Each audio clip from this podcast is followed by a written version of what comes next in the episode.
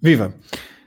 Esta hora deveríamos estar a gravar um episódio sobre o início da temporada 2020 da Fórmula 1. Mas o coronavírus não dá hipótese. A maioria dos eventos desportivos mundiais está suspensa e a Fórmula 1 também. O que não fica suspenso é a gravação de podcasts. Por isso, hoje vamos recuar no tempo e simular um episódio Última Chicane como se estivéssemos em março de 2013 porque 2013? Bem, poderia ser outro ano qualquer. A verdade é que corridas em Albert Park não são assim muito entusiasmantes. Mas este teve vencedor incerto até bem longe na corrida e foi a última vez que houve um vencedor, spoiler alert, spoiler alert um vencedor que não conduzia um Mercedes, Ferrari ou Red Bull. Sejam bem-vindos de volta a 2013 e ao podcast Última Chicane do projeto Hemisfério Desportivo.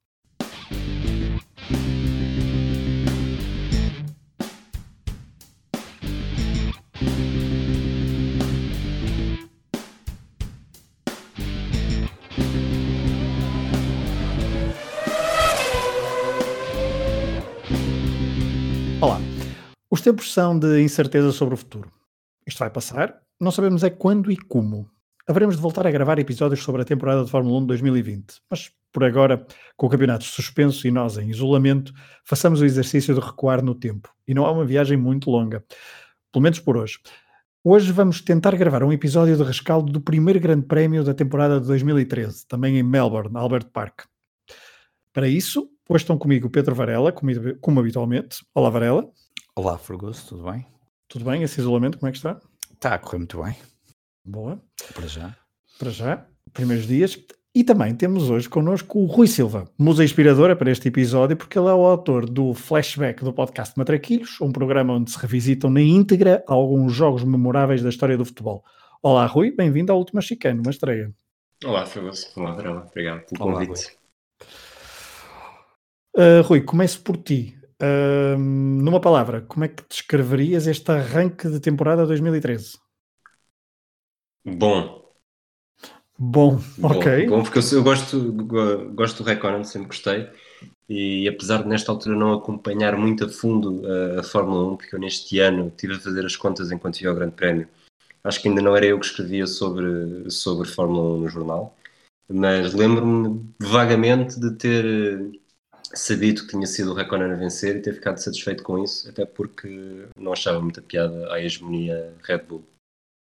Sim, estamos em plena época de hegemonia da Red Bull. Uhum. Vettel é campeão do mundo em 2010, 2011 e 2012, parte para 2013 uh, eh, ao lado de Marco Webber para ser uh, para se vir a sagrar tetra campeão do mundo. Varela, uh, também numa palavra, como é que descreves este arranque de temporada 2013?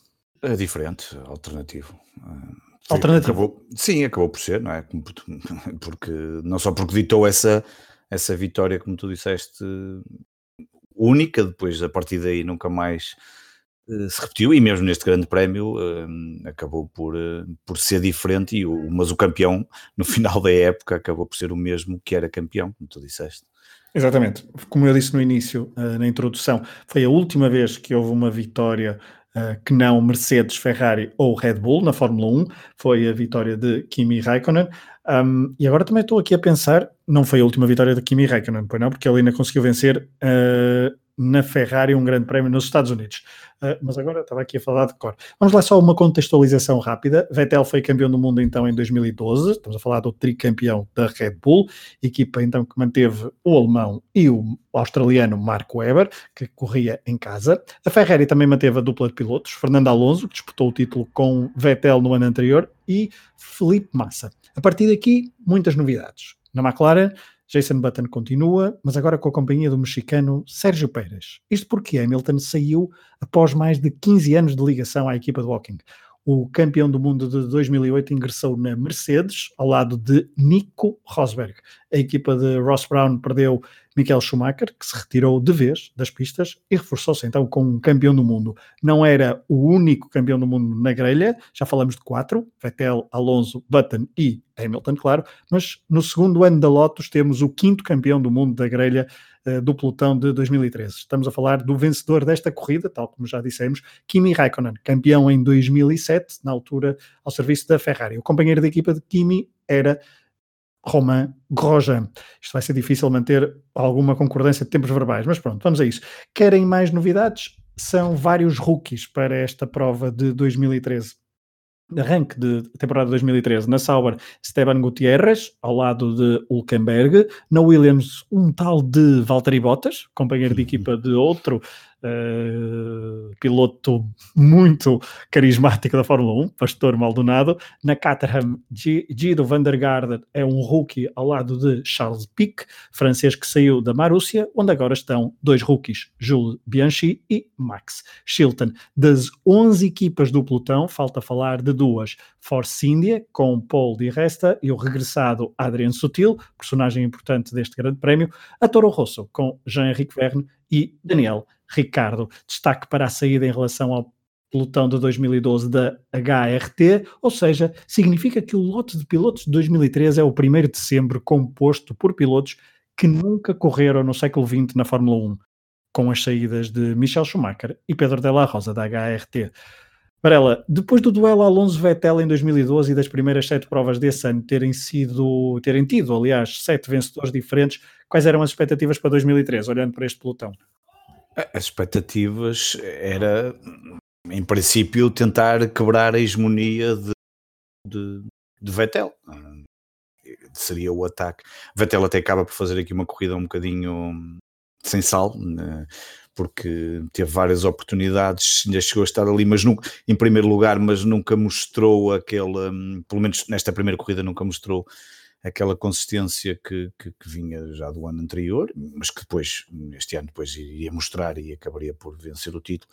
Mas a expectativa aqui, obviamente, era, era perceber se Alonso da Ferrari iria conseguir, eh, olhando até para a primeira corrida, percebe-se claramente que, olhando até para esta corrida, não é? nós três vimos a, a corrida, e, e percebe-se que hum, Vettel, obviamente, com um carro muito bom e no auge da sua, do, da sua condução ou do seu momento de forma, um, mas tínhamos ali um piloto que era, e lá está, mais uma vez, um piloto que eu não sou grande fã, mas corria na marca que eu mais gosto, mas é um piloto de outro nível e ele, neste grande prémio, tentou demonstrá-lo e tentou procurar a vitória de toda a forma e feitio, uh, umas vezes até funcionou por estratégia da Ferrari, há ali um momento a meio da corrida que a coisa até funciona bem para, por, por, alteração da estratégia da Ferrari, coisa que nos últimos tempos não tem funcionado muito bem, mas, mas a expectativa era um bocadinho perceber se Alonso conseguiria quebrar essa, essa hegemonia de Vettel, do que é que Mark Webber poderia fazer, companheiro de equipa.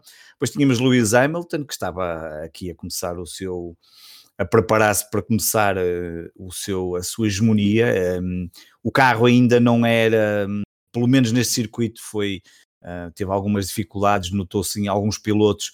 Um, o Alonso e o Felipe Massa, que era um companheiro de Alonso na Ferrari, ultrapassaram com relativa facilidade, mas uh, obviamente tudo estava a tentar que, hum, que fosse lutar contra contra, contra, contra Vettel, contra não é? Vettel. E, e, aqui era um bocado, não conseguiram, como nós sabemos, acho que isto aqui não, não vale a pena estarmos, toda a gente já sabe que estamos a falar de 2013 e, e toda a gente conhece os resultados, mas acho que o, a expectativa inicial e, com, e, com, e acredito até com, um, com, um, com expectativas quer dizer, eh, que faziam sentido. A Ferrari tinha um carro muito interessante e tinha dois bons pilotos, a Red Bull também tinha dois bons pilotos, Lewis Hamilton, obviamente, estava ali a, a crescer e a tornar-se um piloto também já tinha. O Hamilton, nesta altura, já tinha ganho um título, não é? Acho que não estou a dizer. Sim.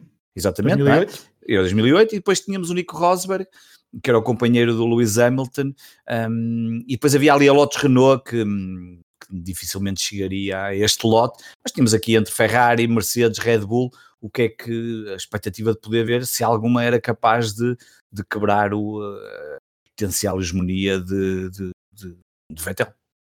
Oh, Rui, olhando para há pouco falavas da, tua vontade em quebrar então esta hegemonia, olhando para este primeiro grande prémio, ninguém diria que os últimos nove, os últimos nove grandes prémios da temporada 2013 teriam apenas um único vencedor, Sebastian Vettel, porque a corrida foi bastante igualada, não houve nenhuma equipa a ter uh, uma diferença muito grande em relação à outra.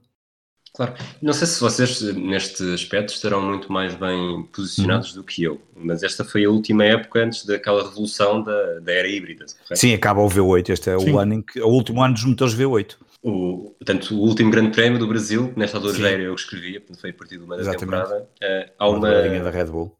O rádio, o rádio, uma informação rádio no final, já depois do, do Vettel vencer, em que ele agradece aos mecânicos. E eu tenho este momento muito marcado na, na memória, em que ele próprio já parece estar emocionado, como quem diz, a partir do próximo ano já não, não sabemos o que é que vai dar. Vai dar. Já a prever um bocadinho essa mudança de, de forças, que acabaria por ser, a partir daí, a Mercedes eh, está a tomar por completo uh, o favoritismo e a, claro. e a hegemonia da Fórmula 1. Neste ano, e também aqui recorrendo ao vosso, ao vosso conhecimento, uh, tenho ideia que a crítica que se fazia é que o, o Vettel era muito bom uh, a marcar ritmo na frente, mas tinha muitas dificuldades para ultrapassar quando para ultrapassar. não se apanhava. E percebeu-se isso nesta primeira corrida. Aliás, ele, ele ou seja, este grande prémio foi o grande prémio que ele ganhou com enorme, ele ganhou com mais de 170, 130 e tal pontos, 135, e nas últimas 11 corridas ele ganhou 10. Um, tudo à base de Sim, qualificações, era, portanto aquilo acabou por ser o terceiro lugar que ele fez aqui na Austrália uh, foi o pior resultado, não, não foi o pior, ele depois não, tem um quarto lugar na China e, e em Espanha. Em Espanha. E há um início de campeonato que é assim um bocadinho, tem duas vitórias ali, tem três vitórias pelo meio, mas pelo meio tem em sete corridas tem três vitórias, mas depois eh, retira-se ali em. em Mas, oh, Varela, desculpa interromper. Diz, diz. A indicação do uh, comentário do Rui é interessante porque isto também Sim. faz um, paralel, um paralelismo com, com 2020. Sim. Havia muitas dúvidas. Uh, o que é que vai acontecer? o que é que vai acontecer em 2021? 2021. E aqui Sim. é o início de uma época em que as dúvidas são o que é que vai acontecer em 2014. Um, pronto, e acho que isso é, é, é, muito engraçado porque, pronto, obviamente que agora 2020 vai ser está a ser mais incerto do que 2021, obviamente, porque não sabemos o que é que, vai, o que, é que vamos ter. Mas, mas mesmo até a nível mecânico, desculpa interromper-te, se virmos os últimos dias, a própria Mercedes agora já disse que apoiava ali algumas coisas da, Mercedes, da Ferrari, do problema que teve com a FIA. Um, entretanto, a Red Bull já disse que, que, hum, que se a Ferrari vai dar muito atenta se a Mercedes vai utilizar o DAS nas corridas e como é que aquilo vai ser, se não foge. Portanto, há aqui muitas alterações a preparar também já 2021 que as marcas eh, estão-se a olhar umas para as outras e a ver quem é que não, não anda aqui a fugir às regras. E, depois em 2021 isso ainda vai ser um problema maior, porque aí muda mesmo tudo. É, e, é importante também reforçar que estamos a falar de um pelotão com 11 equipas, a Red Bull com motor Renault, a Ferrari Sim. com motor Ferrari, a McLaren com motor Mercedes, a Lotus com motor Renault também, a Mercedes obviamente com, com motor Mercedes, uh, a Sauber com motor Ferrari, a Force India com motor Mercedes, a Williams motor Renault, Toro Rosso motor Ferrari, a Caterham motor Renault e a Marussia com motor Cosworth. Portanto, uh, pouca variedade, um pouco também o que é que acontece, como aquilo que acontece agora na atualidade. Um, Rui, olhando para o arranque, quem estava na pole position era uh, Sebastian uh, Vettel ao lado de Mark Webber, portanto isto tudo, ainda por cima, esta linha de. A grelha de partida indiciava um domínio, contínuo domínio da, da Red Bull. O Vettel arranca bem e até parece, nas primeiras duas, três voltas, que vai cavar ali um fosso muito grande. O Marco Weber não, arranca, fica completamente colado ao chão. É ultrapassado. Arranca atrás. Exatamente, completamente em marcha atrás, é, é, ultrapassado por todos, uh, por todos os, praticamente todos os homens do top 10. Um, as primeiras duas, três voltas ainda foram relativamente emocionantes. Sim, eu destaquei o, a marcha atrás do Weber, os dois Ferrari também saem muito bem, eu acho que o Alonso só não, não consegue destacar-se no segundo lugar porque é travado pelo Hamilton. Sim. Portanto, o Hamilton tinha saído de, de terceiro lugar, o Alonso uhum. estava atrás dele em quinto, uh, portanto, com o Weber a ficar, a tapar o lado direito da pista, o, o Alonso ficou sem espaço porque o Hamilton também não acabou por fechar ali o caminho e acabou por beneficiar o Massa que estava a ultrapassar o Weber pelo lado contrário e, e acabamos por ter o Vettel a voar na frente, uh, os, dois, os dois Ferraris atrás, numa primeira fase, como tu disseste, dá a entender que vão que vai haver aquele espaço, mas depois, duas, três voltas depois, uh, na verdade começam a aproximar-se.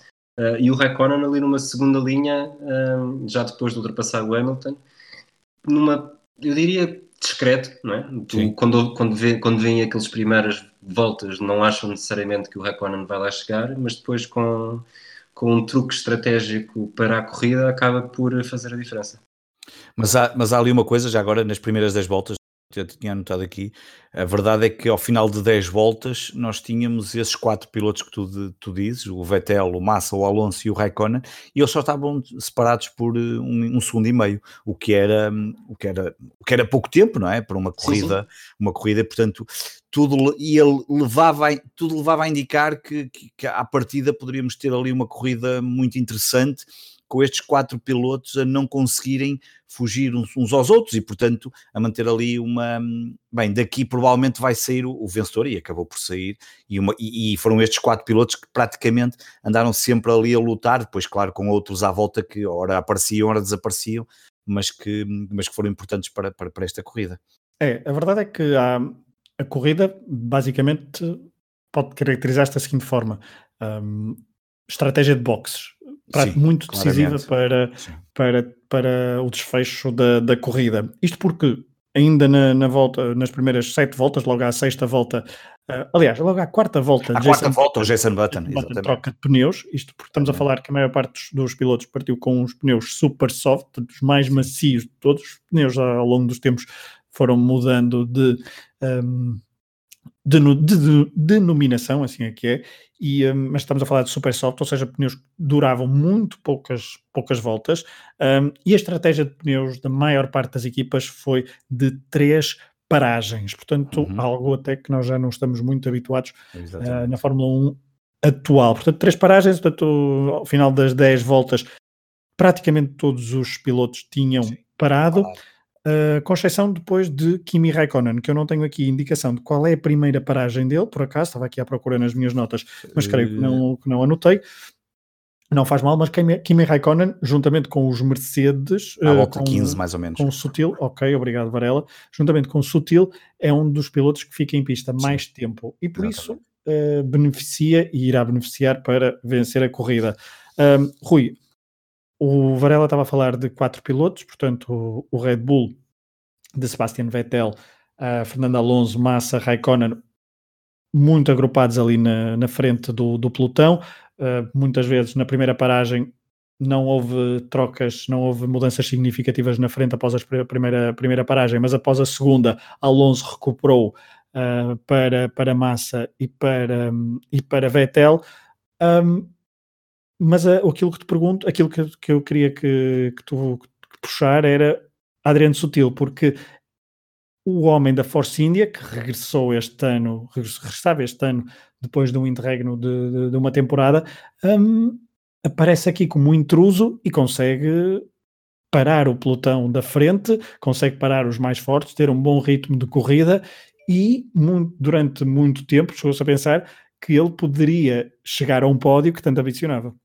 Sim, portanto o Sutil nesta altura era o, era o Hulkenberg dos tempos modernos, né? Exato. dos tempos antigos. O Hulkenberg que não, que não falaste, mas estando na grelha Exato, teve um problema mecânico e nem sequer, uh, nem sequer vai para a pista. Uhum. Depois o Sutil só para na volta 21, portanto ele estava ali a servir um bocado como tampão e não sei até que ponto é que isso não poderá ter beneficiado de alguma forma também o Raikkonen, porque não permitiu que o, sobretudo os Ferraris, uh, disparassem. E depois há até aquela estratégia do Alonso que tu falavas, que o Alonso para na volta 20, uh, eh, volta no sétimo lugar, e o Sutil para logo a seguir, na volta 21. Uh, eh, e vem com o Vettel, vem os dois ao mesmo tempo, e na altura, uh, nos comentários, até, até se falou aquela discussão entre mecânicos é vão conseguir fazer a substituição de pneus mais rápido e se eles saem da mesma forma.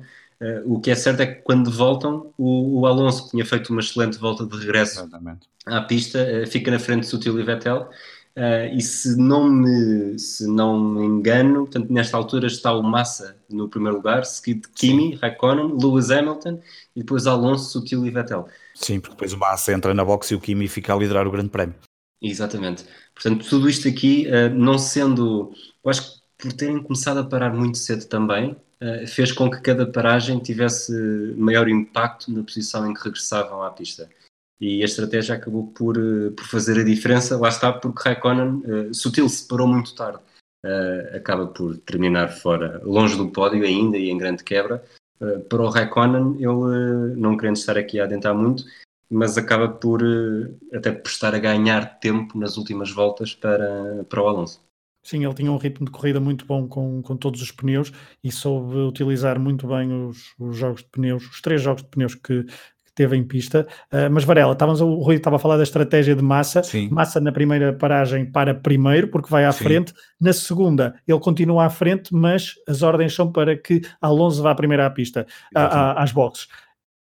Estamos em 2013, não era nada habitual ver a Ferrari a dar cabo da estratégia de, de Felipe Massa, não é? Não, pois, mas era Alonso. Um e, clássico da Fórmula e, 1. Um, exato, e Alonso foi o primeiro a mudar, e essa é a tal Ferrari, como o Rui, o Rui disse bem, porque, porque o Sutil acabou por uh, mexer ali um bocadinho as contas e o Alonso parte, uh, entra na frente. O problema é que o Kimi ficou, depois o Massa vai para a boxe e o Kimi ficou a liderar o grande prémio. Um, ehm, e a Ferrari, a Ferrari na verdade estava a apostar tudo em Alonso e, e pela corrida, parece-me claro que o Alonso poderia ser o piloto que, hum, que, que melhor eh, estaria em condições para vencer este grande prémio. E eu, eu, estou em crer, isto obviamente agora é fácil também fazer futurologia e falar a posteriori, mas dá a sensação, eh, como, como o Rui disse há pouco, não é? Isto, e, eh, esta corrida, e tu também disseste, esta corrida tem muito de estratégia, havia a questão de duas, três paragens, um, e, há, e, houve depois aqui no meio o, o, Sutil que serviu de tampão pelo menos em duas ocasiões e na segunda eu estou em crer que hum, prejudicou um pouco o Alonso porque o Alonso, o circuito é difícil de ultrapassar, quem, quem, quem, quem conhece bem o Albert Park e o circuito Austrália não é um, não é um circuito que se ultrapasse com facilidade um, e o Alonso aí não conseguiu. Portanto, a estratégia da Ferrari passaria por eh, apostar mais na vitória de Alonso em treinamento de massa, digo eu, que se, também agora isto fazendo aqui para trás é difícil puxar toda, toda a cassete. Olha, mas olha deixa desculpa interromper-te. Massa Sim. tem um ano de 2013 absolutamente terrível, fica em oitavo no Campeonato do Mundo, apenas sobe, apenas sobe, ao, apenas sobe ao pódio por uma vez em Espanha, uh, enquanto Alonso consegue vencer pelo menos duas Exatamente. corridas, Sim. tem um, dois, três, quatro, cinco, pelo menos cinco, cinco. segundos, Sem... segundos lugares. Uh, cinco segundos lugares, exatamente, tem exatamente. mais dois terceiros, tem é, duas vitórias. No final, tem duas vitórias. No final do campeonato. Portanto, estamos a falar de, de um piloto. E, e Felipe Massa, de facto, estava.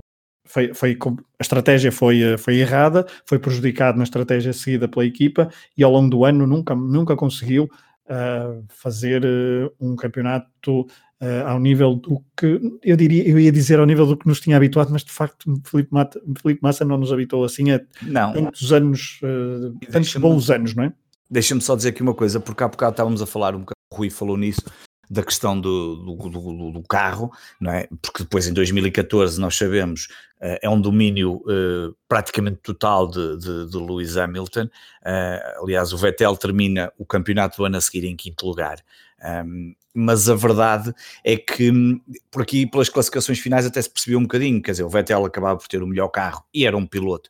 Eu, eu continuo, há quem não ache, eu acho que o Vettel estava no, no seu melhor momento de forma, era um piloto. Hum, talvez com aquelas dificuldades de quem partia atrás, se partisse à frente, então aí com o carro era completamente imbatível.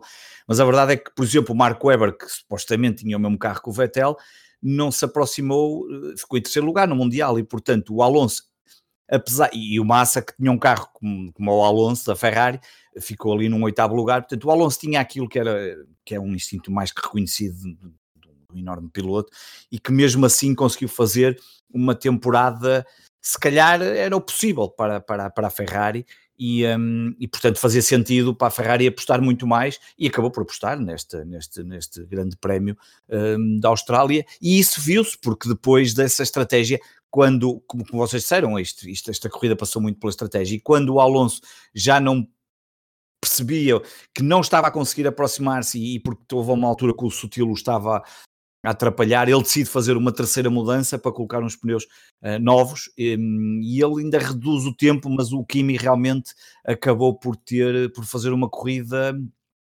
uh, imaculada e, e, o Kimi, diga-se de passagem que na, tem muitos, o Kimi faz várias vezes segundos lugares, não tem, se não tem tido aqui algumas, alguns problemas. E ele não faz as últimas três corridas. Exatamente, não faz as últimas. Ele retira-se em Abu Dhabi, tem a lesão, Estados Unidos e Brasil não a faz e retirou-se também na Bélgica.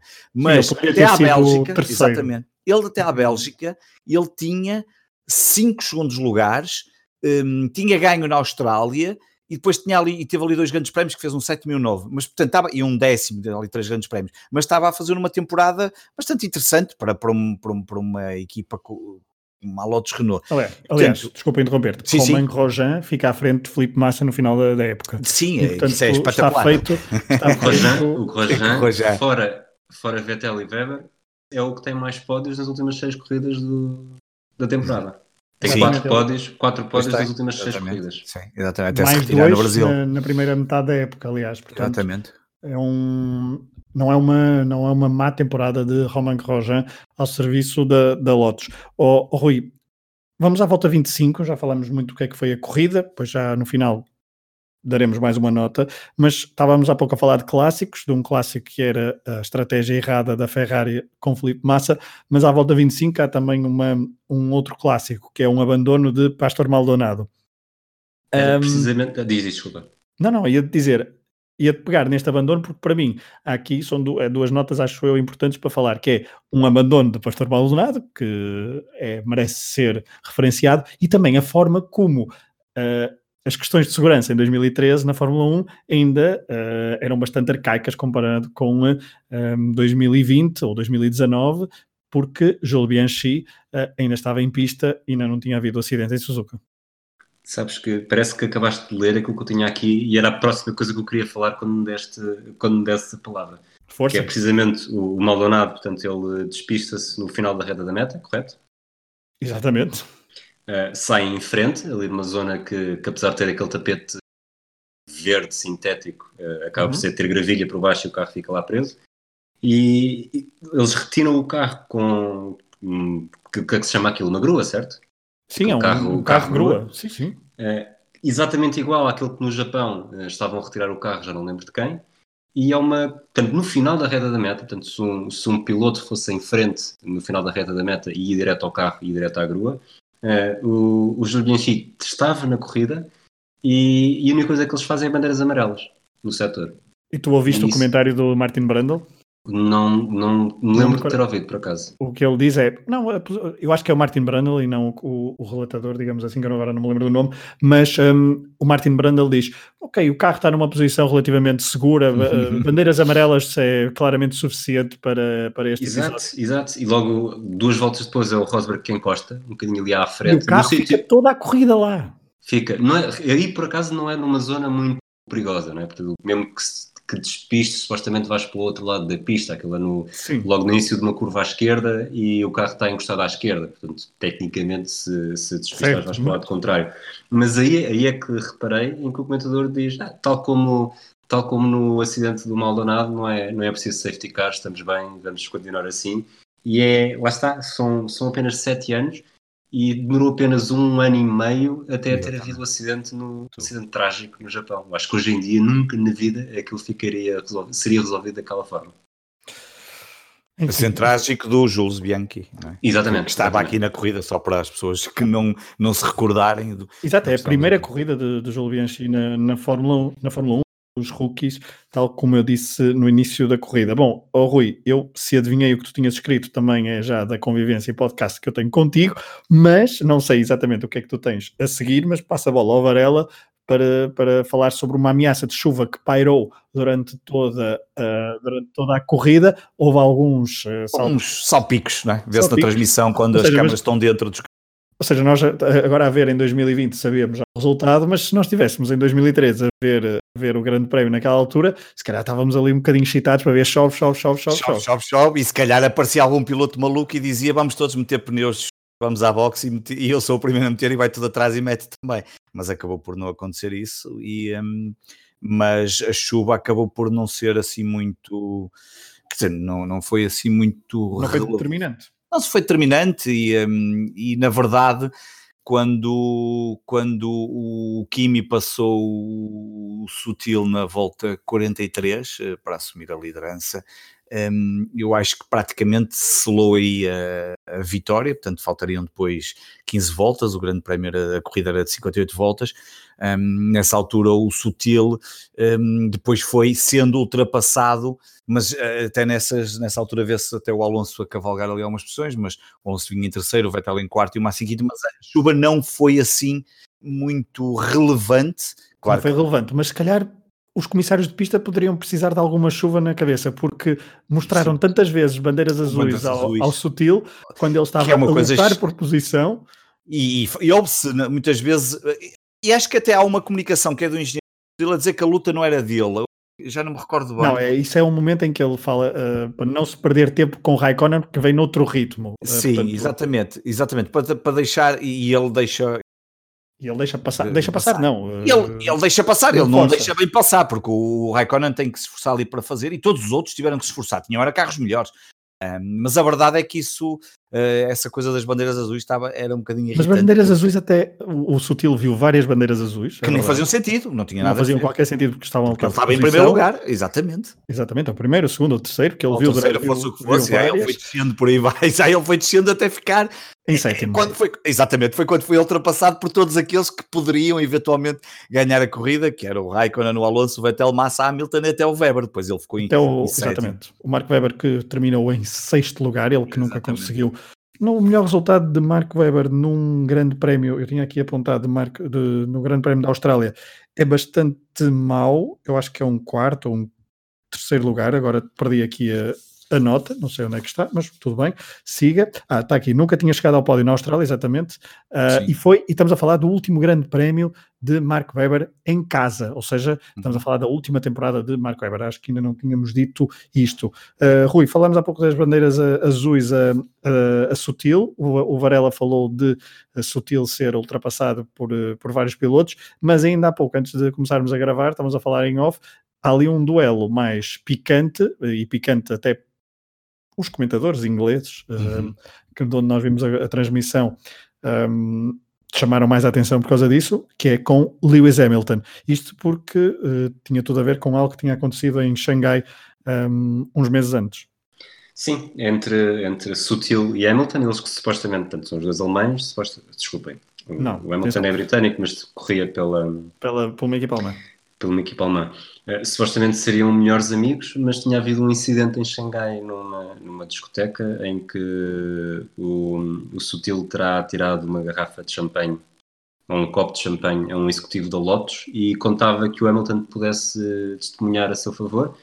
O Hamilton nunca apareceu e as coisas azedaram entre os dois, de tal forma que mais tarde o Sutil chegou a dizer que não tinha respeito nenhum pelo, pelo Hamilton, o Hamilton não gostou muito daquilo, e depois lá está, quando eles estão frente a frente a lutar por posição, é, ou não necessariamente frente a frente, porque na Fórmula 1 isso não acontece, mas, mas quando estão a lutar por, por posição, os comentadores puxam esse assunto e realmente, não vou dizer que se nota que há ali uma, uma tensão. ali uma tensão especial, mas nós que estamos a ver aquele momento vivemos com uma tensão especial porque pode ser que, que aconteça algum, algum próximo de cena. Exato, haja faísca. Não, mas sutil não, não, não, vendeu, não vendeu barata a, a posição na altura. Um, portanto, vamos agora dirigir-nos para o último terço da corrida. Um, três paragens para o, o, Red Bull de Vettel, Alonso um, e também para Felipe Massa. Um, Raikkonen aqui é numa estratégia de duas paragens. Raikkonen ficou, fez as duas paragens, parou então à volta uh, à volta 35 pela Sim. segunda vez, e estamos a falar de um circuito com 58 voltas, portanto, da volta 35, 36 até à, à 58 Raikkonen teve o mesmo jogo de pneus. Durante algum tempo, os comentadores fizeram contas de cabeça para ver se Fernando Alonso conseguiria chegar. Sim. Estava a 7 segundos. Ao, exatamente, ao Kimi Raikkonen, mas Kimi Raikkonen nunca foi verdadeiramente importunado por, um, hum, por Fernando Alonso. E Fernando Alonso também raramente depois foi importunado por um, Sebastian Vettel. Certo. Foi Varela, portanto, um final de corrida, uh, um último terço ou um último quarto de corrida bastante mais previsível, em que as previsível, coisas começaram sim. a, a definir-se bem o que é que iria acontecer, tanto que Kimi Raikkonen no final da corrida disse que foi a vitória mais fácil da carreira dele.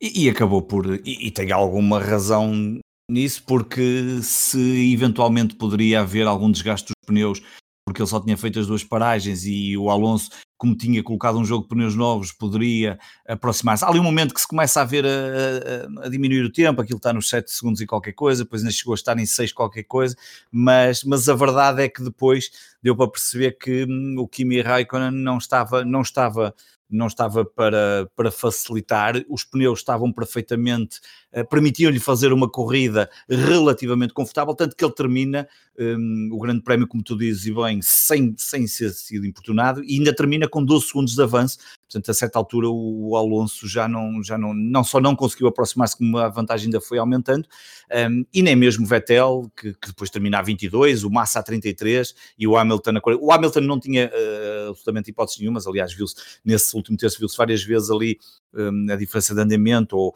a passagem do segundo terço para o terceiro terço a ser ultrapassado por vários pilotos.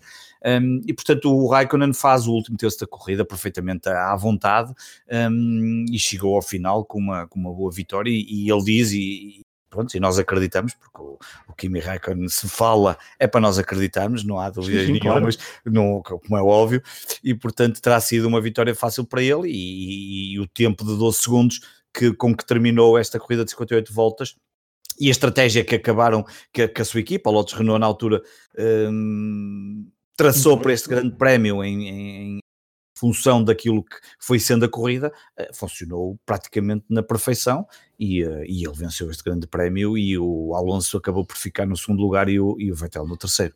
Isso mesmo foi dito por Henrique Bollier, o uhum. um, time principal da Lotus altura, ele depois esteve há pouco tempo já na McLaren. Um, Rui, olhando para 2000 e, para 2019 e 2020, mas também já para 2018, quando um bocadinho a, forma de transmitir Fórmula 1 foi alterada, um, há vários aspectos que, que olhando para uma transmissão em 2013, uh, há, há, vários aspectos que são claramente diferentes. As comunicações rádio são muito, são de menor qualidade, uh, mas uma coisa que eu notei, não sei se concordas, é eu raramente vi pilotos do midfield uh, durante a transmissão. Sim, e o problema, isto fez-me, eu reparei nesse pormenor e fez-me lembrar o que uhum. sofria uhum. quando, quando havia Pedro Lamy. Portanto, estamos a falar há, há, mais, eh, há quase 30 anos, 30 anos. Em, que, em que tu sabias que ele estava ali no meio, até da parte de trás do meio, e, e era preciso, só de quase 10 em 10 voltas, é que parecia a classificação completa para saberes onde é que ele estava, se já tinha parado, se uhum. estava mais próximo do da frente ou mais próximo do de trás. E, e hoje em dia, em 2019 quando, vemos, quando víamos as corridas, tens sempre, sempre, sempre, sempre em que lugar é que está cada um e a diferença para a frente e para trás. E neste, apesar de ter sempre um rodapé com as posições, uh, ou é estás nos primeiros 5, ou estás no sexto ou décimo, ou estás. E aquilo parece. É uma corrida muito menos informada, mesmo, mesmo que os pilotos não apareçam, ao menos sabes sempre onde é que ele está. Essa, não, essa não tens percepção absolutamente nenhuma de. Isso por acaso é uma coisa que se nota bem, muito, muito mal. É engraçado como olha-se para trás e como é que aquele grafismo era horrível do ponto de vista informativo, porque o facto de nós vermos atualmente as várias posições permite-nos, como tu estavas a dizer, mesmo sem ver, perceber onde é que os pilotos estão. E este era horrível, este era um grafismo que aquilo era. Não, aliás, a meio da corrida, a meio da corrida há uma luta ali entre um touro rosso de Jean-Henrique Verne com Marco Weber e outro piloto que agora, talvez Paulo Di Resta, não, não tenho bem noção, uh, mas é a única luta que, que nós vemos. Que passa. que passa, porque seguramente que houve lutas entre outros pilotos, mas nós não, nunca fomos, uh, só, só os víamos quando eram dobrados, uh, e isso era bastante, uh, bastante humilhante para os pilotos do midfield ou do final do, do pelotão, e isso, pelo menos, Rui, não sei se concordas, é uma diferença muito grande e para melhor para as transmissões atuais. Claro, sem dúvida. E mesmo, é assim, nós estamos a ser injustos, porque se nós, sócios da próxima semana, quiserem fazer o grande prémio Uh, um outro grande prémio qualquer em 2006, provavelmente vão achar que é ainda pior. É pior depois claro. em 99 é ainda pior e por aí fora até uma altura em que se calhar se estivesse a ver em direto, primeiro que soubesses que o Niki Lauda tinha tido um acidente, uh, era preciso claro. esperar pela volta inteira. Eu não e... sei se tens, oh Rui, desculpa, mas não sei se, se isso também terá a ver com. Eu, eu acho, por exemplo, que o, os padrões de, de realização em 2018, 2019 e claro, em 2020 são muito uniformes, mas eu não sei se neste 2013 já serão tão uniformes de corrida para corrida, mas eu tenho a ideia, pelo menos eh, nos anos 90 e no início dos anos 2000, eh, que os padrões variavam muito entre, entre corridas, ou seja, havia corridas em que a realização eh, numa determinado, num determinado grande prémio era muito diferente de outro no, noutro país.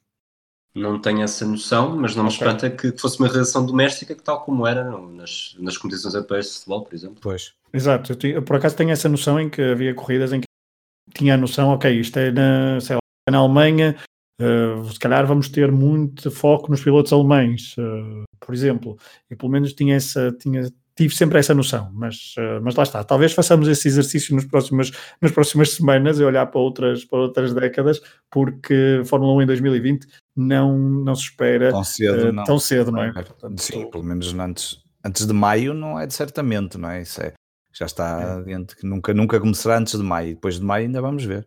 e depois É, isto- vamos e ver. depois é- vamos ver, até porque as coisas não me parece que estejam assim tão, tão, eh, tão fáceis, pelo menos na parte europeia, não é? Neste momento, e a parte europeia é uma parte significativa do circuito também.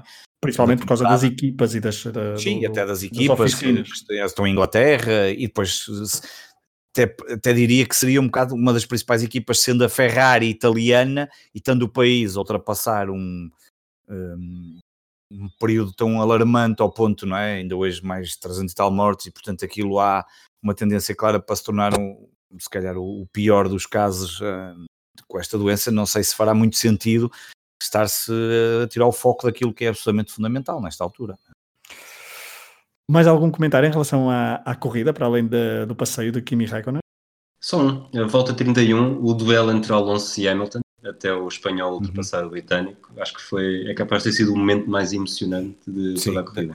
Eu por acaso tinha aqui escrito uma luta interessante entre Hamilton e Alonso 31. Eu sei, Coisa eu, eu vi, eu vi as tuas notas, Varela. O Fragoso vê as minhas, eu vejo as tuas e tu tens as do Fragoso. É engraçado, eu por acaso tinha isso aqui, porque realmente não há muito mais. eh, até Não, a nível de lutas na pista, não. Nada, não há assim grande luta na pista, não.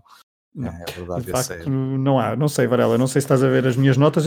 Tenho muito mais para dizer em relação a este grande, este grande prémio, então que terminou. Isto agora podemos, obviamente, fazer. eh, e também para, se estávamos há pouco a dizer que não se falou dos pilotos de midfield, convém agora Exatamente. nós fazermos Sim. a referência então à classificação Claro. final. Uh, vitória então de Kimi Raikkonen com o Lotus Renault, segundo lugar para Fernando Alonso, terceiro, último lugar do pódio para Sebastian Vettel. Depois, da- depois a partir daqui foi Felipe Massa, Lewis Hamilton, Mark Webber, Adriano Sutil, Paul Di Resta, Jason Button e Romain Grosjean, que fechou então o top 10 e os pontos, porque aqui já estamos a falar que o décimo lugar tinha Uhum. direito a um ponto. Fora dos pontos terminou Sérgio Pérez na sua corrida inaugural pela Uhum. McLaren Mercedes, Jean-Henrique Verne, Toro Rosso Ferrari, depois 13º Esteban Gutierrez, 14º Valtteri Bottas, 15º Jules Bianchi, 16º Charles Pic, 17º Max Chilton, 18º e último Jedo van der Garde. Isto porque, não fizemos referência há pouco, Daniel Ricardo desistiu com um problema mecânico à uh, de quadragésima, e agora perdi aqui as notas, foi a quadragésima primeira volta, exatamente. Quadragésima primeira volta ou quadragésima, desculpa, corrijo-me. No, na- no site onde eu estou a ver, que é um site que toda a gente visita, diz 39 e a razão diz exaustão. Exaustão, ok.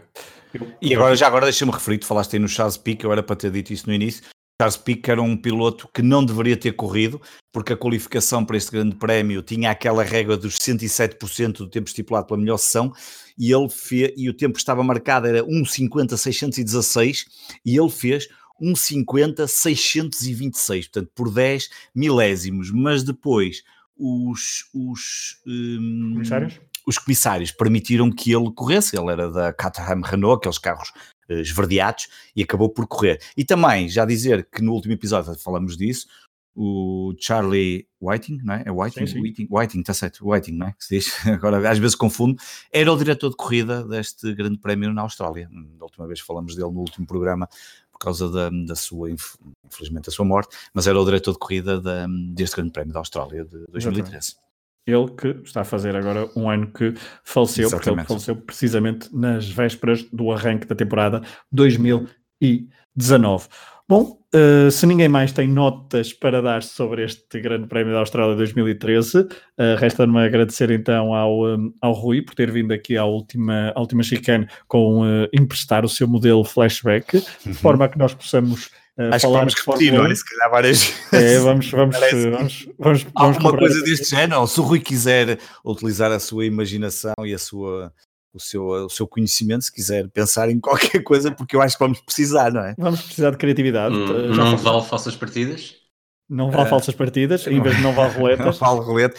Olha, eh, nós já fiz, nós, é verdade que eu e o Pedro ainda chegamos a fazer um teste. E era, e era, a ideia. E era, e era, a ideia. Se calhar é, vamos ter que fazer aqui uns quizzes pelo meio e eh, acho que vamos ter tempo nos próximos tempos, nos, passa aqui nos próximos tempos para para, para fazer isso e para falar um bocadinho mais de corridas. Quer dizer, também podemos falar de corridas virtuais, como ainda hoje tarde houve algumas, do Max Verstappen naquela, na, naquela corrida de batalhas que hoje com o filho do, do Montoya e com, outros, e com grandes pilotos de esportes. E isso vai acontecer muita coisa dessa, mas, mas eu, eu, voto, eu voto no não vale, sim, sim, não, não vale não falsas vale, partidas. Acho que sim, um não vale falsas partidas, parece muito interessante. Uma competição a três. Uma Acho competição. E podemos até, quem sabe, convidar alguns dos nossos um, ouvintes e, e fazerem esses, eh, entrarem nesta lógica de não vale falsas partidas.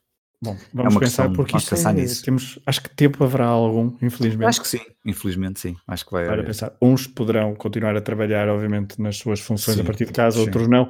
Enfim, tempos complicados, uh, esperemos que tenham gostado deste episódio, deste voltar a 2013, porque é 2013, bom, poderíamos ter voltado a qualquer outro ano, mas pronto, foi... Uh, tentando explicar então que 2013 foi um e a corrida na Austrália foi uma corrida teve algum simbolismo em alguns pontos e tentamos então trazer para vocês. Esperamos que tenham gostado. Uh, aproveitem uh, o tempo da melhor uh, forma e uma das melhores formas, achamos, achamos nós, é ouvir podcasts do Hemisfério Desportivo, não este, não só este, mas também outros, e estejam atentos então ao feedback, ao feedback, ao feed dos. Está a correr bem. Está a correr bem, aos feed dos, um, dos outros podcasts como o Matraquilhos, o Última Chicane, o Tocha Olímpica, o Desconto Tempo e também o Atlas de Bolsa. Um abraço a todos, obrigado, um Rui, e até à próxima. Um abraço. Até à próxima.